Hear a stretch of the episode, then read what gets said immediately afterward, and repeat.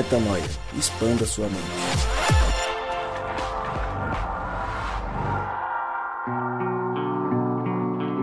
Seja muito bem-vindo, seja muito bem-vinda a mais um podcast Metanoia. Passamos a barreira dos 400 podcasts e estamos no 401. Exatamente.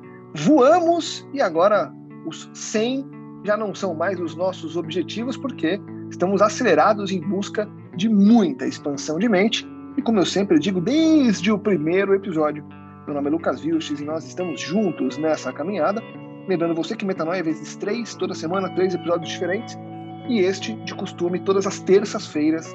E olha que nós fazemos força para não quebrar este compromisso com você de estarmos todas as terças-feiras conectados para expandirmos a mente. E hoje, mais uma vez, juntos, para conversar sobre algo que toca nosso coração, para conversar sobre aquilo que Deus quer falar, apesar e através de nós. E hoje, numa discussão que tivemos mais cedo, numa conversa, decidimos trazer um texto de Salmos. Exatamente. Salmos nos inspirará na reflexão deste pequeníssimo podcast. E antes de lermos, entrarmos no tema de hoje, ouço vocês, queridos amigos, sobre a expansão que teremos a partir de agora. Oi, eu sou a Mari e olha quantas vezes a gente gravou chorando para te ver sorrindo, hein? Fala galera, aqui é Rodrigo Maciel e lógico, lembrando que cada uma dessas suas lágrimas aí, Deus guarda dentro de um estoque extremamente valioso.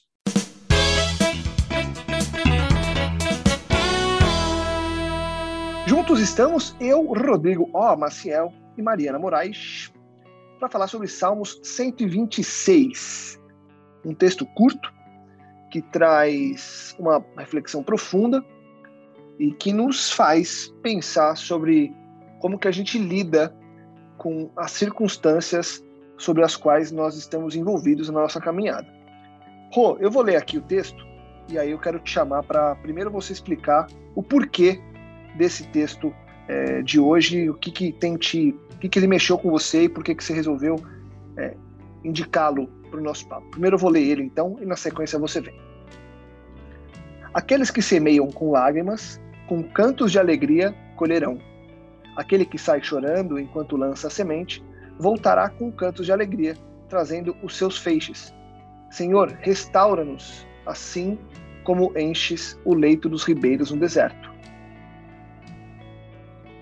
Por quê, Rô? Qual é a reflexão principal que você tira desse texto e qual é a importância dele para nossa caminhada no aqui no agora? Fala galera, graça e paz. Muito bom aqui, Lucas. Mais uma, uma gravação nossa. Eu num dia meio desafiador. Hoje a gente está gravando o episódio de hoje no dia que ele vai para o ar, né? É um desafio para nós. O Lucas estava voltando de viagem aí e a gente estava pensando em qual texto compartilhar com vocês no dia de hoje. E tá, esse texto tem sido um texto que está é, permeando meu coração nos últimos dias aqui em Vila Velha. E fala de é, o texto, né, no contexto histórico, fala de uma vitória do povo, né, quando foi é, o povo de Israel quando foi trazido de volta, né, eles estavam cativos, né, eles foram libertos da sua escravidão em Sião e nessa libertação, é, o povo se encheu de alegria, né? No versículo 2 do Salmo 126, fala que a boca se encheu de riso e a língua de cantos de alegria. Fala no princípio do texto sobre uma alegria muito grande, mas aí entra nesse texto que você leu, que fala que essa alegria ela é resultado, é, é, ela é o fim de um processo de semeadura com choro, com lágrimas, né? E aí a ideia hoje era a gente tentar entender um pouquinho mais como que isso se manifesta na nossa vida, na nossa caminhada, o que significa isso, semear com lágrimas, né? O que, que significa plantar no meio do choro? O como, e o que, que é o choro para Deus? O que são as lágrimas para Deus? O que, que isso representa? E quem sabe a gente extrair daí alguma metanoia que pode mudar a tua semana. Boa. E com certeza a gente vai extrair porque o texto já traz uma série de elementos que nos ajudam a caminhar em direção a todos esses pontos que você trouxe, Rô. E aí eu queria te trazer aqui, Mari, para você começar falando sobre essas lágrimas. Que lágrimas são essas? O que você entende por essas lágrimas? E como que você vê a relação delas com esse fruto de alegria que o texto traz? Olha, Lucas, eu acho que eu vou ter uma resposta como você gosta, extremamente prática e, e quentinha saindo do forno, né? Porque são nove e oito da noite, ah, faz o quê? Dez minutos eu terminei é, de passar um, um, um tema num pequeno grupo online e quando começou o pequeno grupo, todo mundo estava me perguntando que cara de enterro era essa que eu tava e eu, infelizmente, não tenho essa capacidade, que eu admiro muito em quem consegue, mas se eu tô triste, você vai ver na hora, assim. Eu não consigo ficar neutra é, quando eu tô mal, né? E aí dava para ver os meus olhos marejados e todo mundo me perguntando, me perguntando, e eu, ah, deixa, não, tá de boa. Mas a minha vontade era desligar a câmera deitar no tapete em posição fetal. E eu realmente achei que eu não ia conseguir sair voz, muito menos inspiração para falar com o pessoal no Zoom hoje à noite. E aí foi interessante porque eu abri o grupo do Metanoia e vi que a gente bateu o martelo de ser esse o tema, né? O verso de hoje. Então, eu sendo crua e direta do que para mim é, esse versículo diz respeito. Tem momentos na, na, na prática é, daquilo que a gente ensina tanto aqui, do que é ser Cristo, né? Do ser cristão, em que você não tem o recurso físico e emocional, mas você creu, você se comprometeu de entregar algo. E nesse momento você precisa do sobrenatural de Deus para te dar inspiração e condição emocional e física de manter a palavra empenhada, o compromisso. E a alegria quando você percebe depois do tema que foi tudo incrível e que as pessoas ressuscitaram, não por mérito seu, mas porque o Espírito Santo é, se derramou e deu condições. É, assim como eu espero que ele te dê condições hoje, Lucas, de terminar esse episódio vivo. É, essa é a alegria a qual eu acho que esse versículo se refere. E esse contraste, Rô, em cima do que a Mari trouxe com esse exemplo prático e super recente, ele é um contraste que a gente precisa aprender a lidar, né? Porque muitas, muitas vezes a gente acredita que onde há lágrimas não tem um fruto de alegria. Onde tem a tristeza, a tristeza vai abundar, mas a verdade é essa, né? E na minha concepção aqui tem, tem muito a ver com o olhar para o outro em detrimento do se focar em si mesmo quando você está passando por uma situação como essa, porque é muito claro que quando a gente, mesmo com lágrimas, a gente continua a semear e a gente semeia em prol do outro, apesar da nossa lágrima momentânea, o fruto ele vai ser de alegria porque a gente sobrepôs uma preocupação própria. Então acho que também tem um pouco desse lance de você observar o outro em detrimento de observar só você e de você lembrar que, independentemente da circunstância, quando você olha para frente, você é capaz de enxergar que a tua plantação ali, que o que você está regando vai gerar é um fruto positivo porque a semente é aquela que já veio de cima, que é eterna e que tem como consequência algo bom para aquele que você está cuidando, né? É, cara, e tem, eu acho que tem um lance assim, quando eu vejo esse texto, ele fala sobre semear com lágrimas e depois ele fala aquele que sai chorando enquanto lança a semente, né? Eu acho que tem a ver com trabalho também, sabe, cara? É, tem vezes que a gente tem um trabalho para fazer, uma obra, a gente tem um desafio, um projeto que a gente escolheu empreender, é, o casamento que a gente escolheu nutrir, a criação dos filhos, a educação né, desses filhos, a compra de uma casa, a reforma de uma casa, a construção de um ministério, é, todos esses trabalhos que a gente em algum momento creu na vida de fazer, nem sempre a gente faz é, soltando fogos. A gente faz porque a gente creu num determinado momento que aquilo era o que precisava ser feito. Mas a gente nem sempre faz isso soltando fogos. Eu acho que aqui tem uma inflexão de que às vezes a gente às vezes a gente vai fazer um trabalho que a gente não vai gostar de fazer. Nem todo trabalho é gostoso. porque é, tem dias na nossa caminhada que a tristeza é tão profunda, né? Ela, inclusive, quando a gente fala de tristeza, né? A Bíblia fala um pouquinho sobre, sobre isso. Paulo, na segunda carta aos Coríntios, no capítulo 7, versículo 10, ele diz que a, a tristeza, segundo Deus, ela não produz remorso, mas um arrependimento que leva para a salvação. Já a tristeza, segundo o mundo, produz morte. Então, tem dois tipos de tristeza tem uma tristeza saudável, que produz mudança de caminho. E tem uma outra tristeza que produz morte. Essa tristeza que levou o salmista aí a semear é, não produziu morte, muito pelo contrário. O que ele está fazendo é semear vida, apesar da tristeza. Mas o que garante é, a, aquela semente de existir de produzir o seu devido fruto não é, é, muitas vezes a minha condição emocional quando eu faço o plantio dela, mas é a qualidade da semente. Isso mostra que o trabalho a ser feito muitas vezes é maior do que nós, né? Naquele momento o trabalho é maior do que nós, é maior do que as nossas fraquezas, nossas desvantagens, nossas inseguranças. Então acho que tem a ver com isso, cara.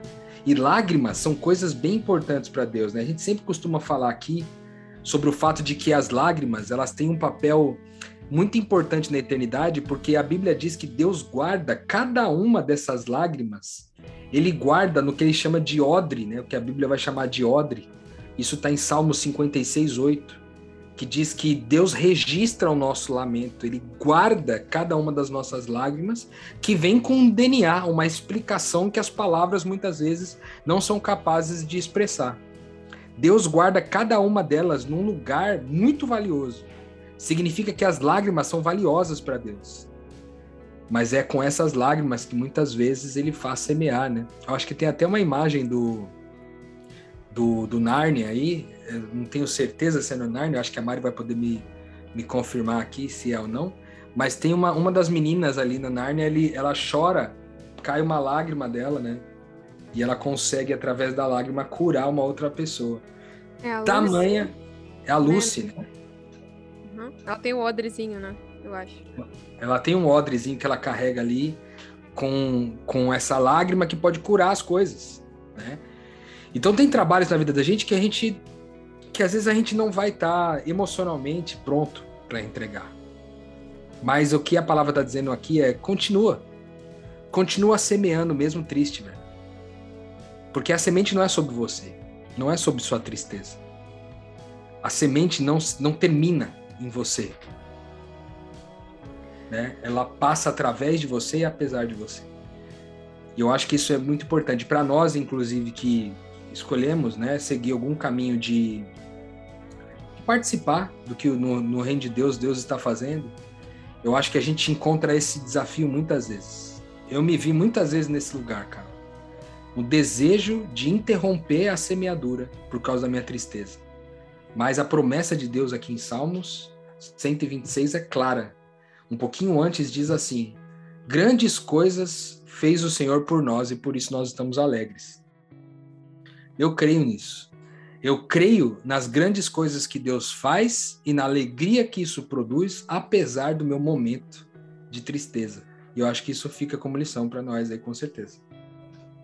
Não, eu acho que a, esse assunto aqui é muito relevante para mim, porque ele foi um divisor de águas, assim, é, na minha caminhada espiritual, assim. Eu vejo uma Mariana antes de se reconciliar com as lágrimas, com a dor, e uma Mariana depois, né? Eu acho que é um passo na maturidade e, infelizmente, poucas pessoas é, têm a coragem hoje em dia de ser vulneráveis, né? De, de deixar fluir, deixar aparecer a tristeza, encarar é, a verdadeira tristeza e expor também em família isso, né? Acho legal lembrar que o crescimento, né, todo crescimento envolve dor, porque a dor ela é o anúncio do cérebro de que um limite está sendo rompido. Quando que você vai sentir dor? Se você botar o dedo no seu braço e fincar a unha, o limite da sua pele está sendo rompido. Por isso que o seu cérebro manda uma mensagem de dor. Então, quando você sente uma dor emocional, é porque tem um limite ali é, sendo rompido, né? Então, cabe a nós também crer, né? E isso é uma parte importantíssima, é o limite daquilo que é o crescimento, o rompimento de um limite porque está havendo um crescimento, exemplo, a massa muscular precisa que o músculo seja rasgado para que ele ganhe solidez, ganhe potência. É, é, é, pelo Espírito Santo que a gente consegue diferenciar a solidez de um músculo sendo estabelecido de uma violência, de uma lesão que está, na verdade, destruindo o músculo.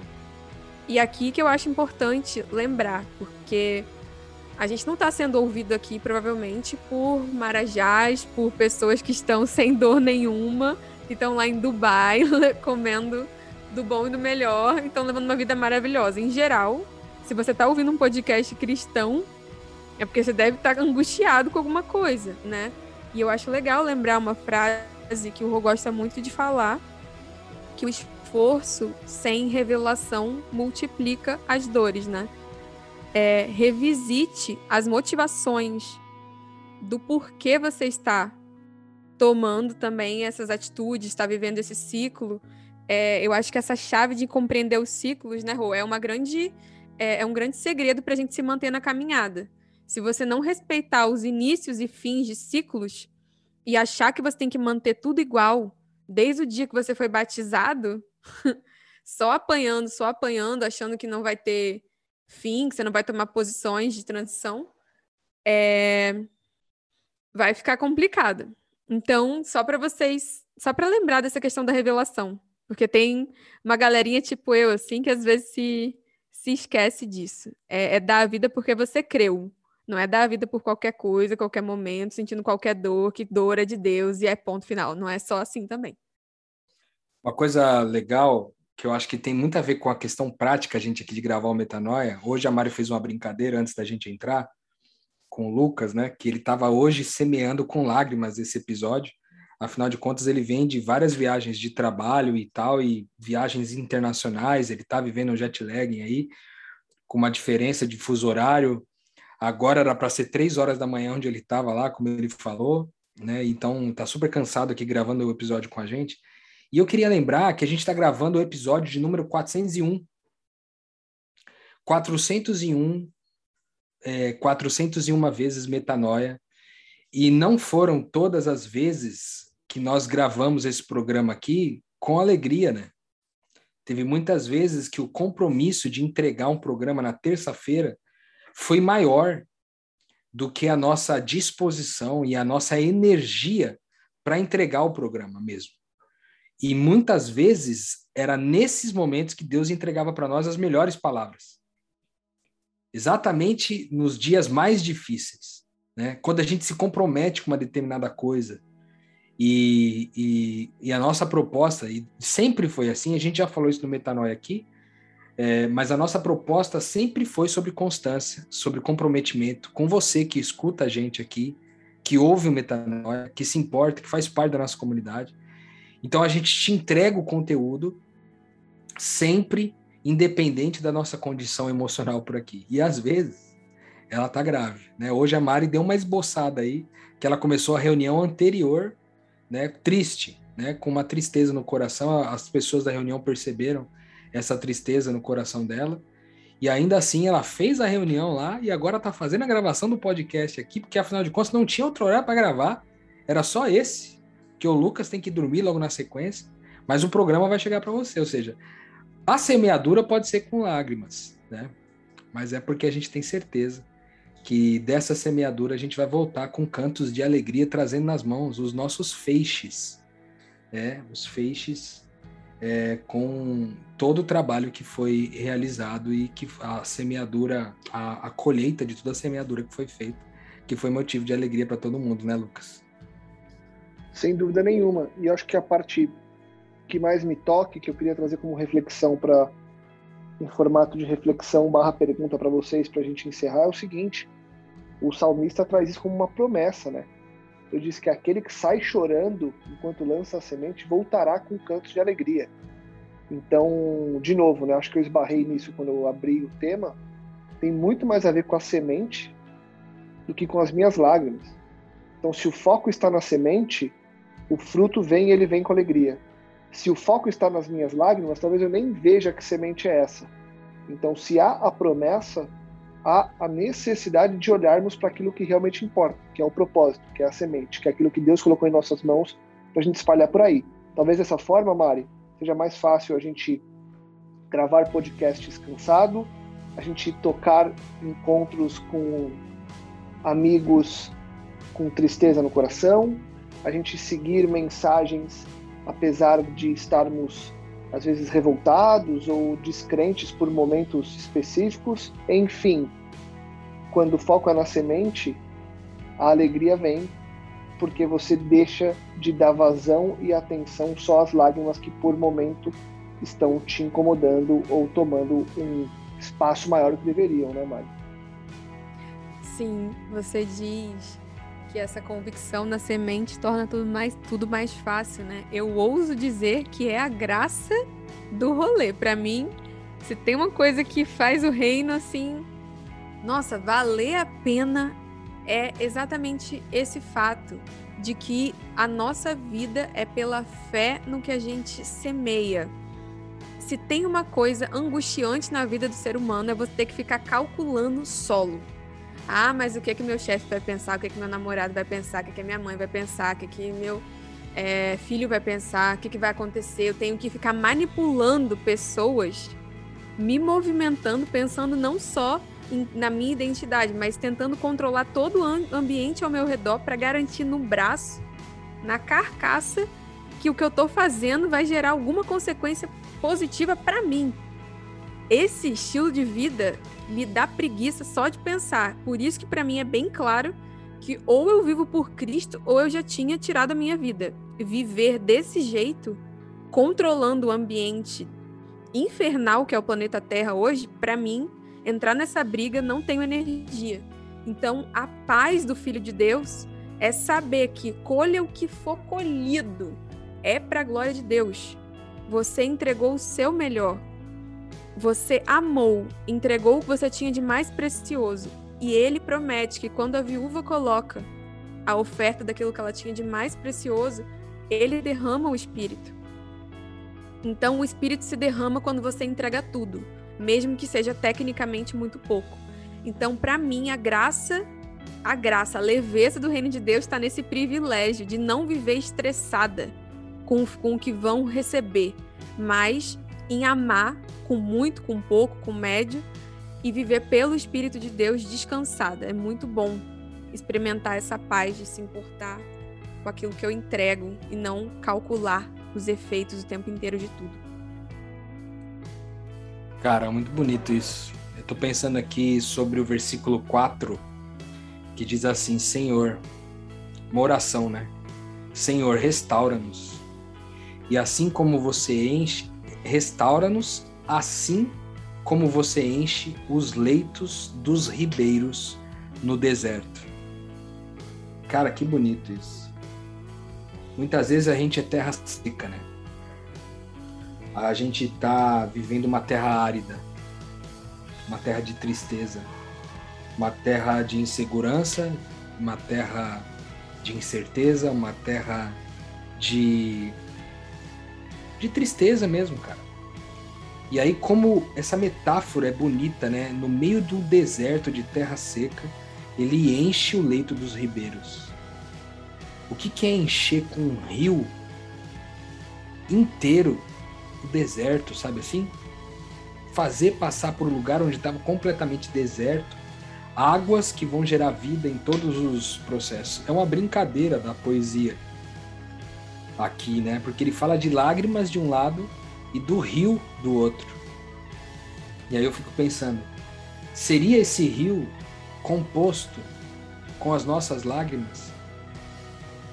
Será que o rio que amanhã nutre o nosso deserto não foi é, acumulado, juntado com as nossas lágrimas, de forma que ao Deus passar tudo aquilo ali de novo, fazer passar aquele ribeiro de novo pelo deserto, a gente poder ver a vida sendo gerada, inclusive com as lágrimas de dor que nós levamos até lá. E aí não dá para não fazer uma, um paralelo com a vida da gente, cara.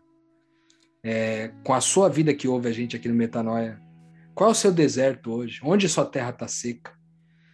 Aqui é uma promessa. Essa oração carrega junto uma promessa. Que nesse deserto Deus pode fazer o leito se encher, o leito do ribeiro que vai voltar a fazer desse deserto uma floresta amazônica, uma floresta tropical. Esse deserto seu pode voltar a ser uma floresta tropical. Mesmo que você esteja semeando com lágrimas. Então a minha palavra é para você que ouve a gente hoje aqui, para nós aqui da mesa também, que para você continuar semeando, meu irmão, continua semeando. Eu costumo dizer que no reino de Deus, a semente do reino de Deus é a graça. Quando a gente entende que a gente é amado por Deus, a, esse deserto da nossa vida vai sendo ressignificado. E não pode ser diferente para mim nesse texto. Continua semeando graça. E amanhã você vai colher com alegria. Essa é a, é a minha palavra para você hoje, na certeza de que, mesmo que hoje seus desertos sejam claros, áridos, quentes, é, cheios de riscos, de perigos, é, Deus tem uma promessa para nós aqui de fazer gerar um rio novamente que vai repovoar né, todo o meio ambiente do seu deserto. Então, não desista, continua semeando, mesmo que com lágrimas. Muito bom, Rô. Muito bom, muito bom, Mari. É isso. Terminamos e conseguimos superar as lágrimas, as dificuldades para semear algo que possa mudar a nossa caminhada e a caminhada de você que nos escuta. E, como sempre fazemos, né? Primeiro nos agradecemos, então, Rui e Mari, obrigado. E agradeço você por nos escutar ao longo dessa meia hora. E já te convido para você compartilhar e ajudar que mais pessoas possam expandir a mente. Afinal de contas, muita gente está em lágrimas e precisa seguir para fazer com que os frutos continuem sendo abundantes mundo afora. Obrigado a vocês e na semana que vem a gente volta com muito mais metanoia. Metanoia, expanda a sua mente.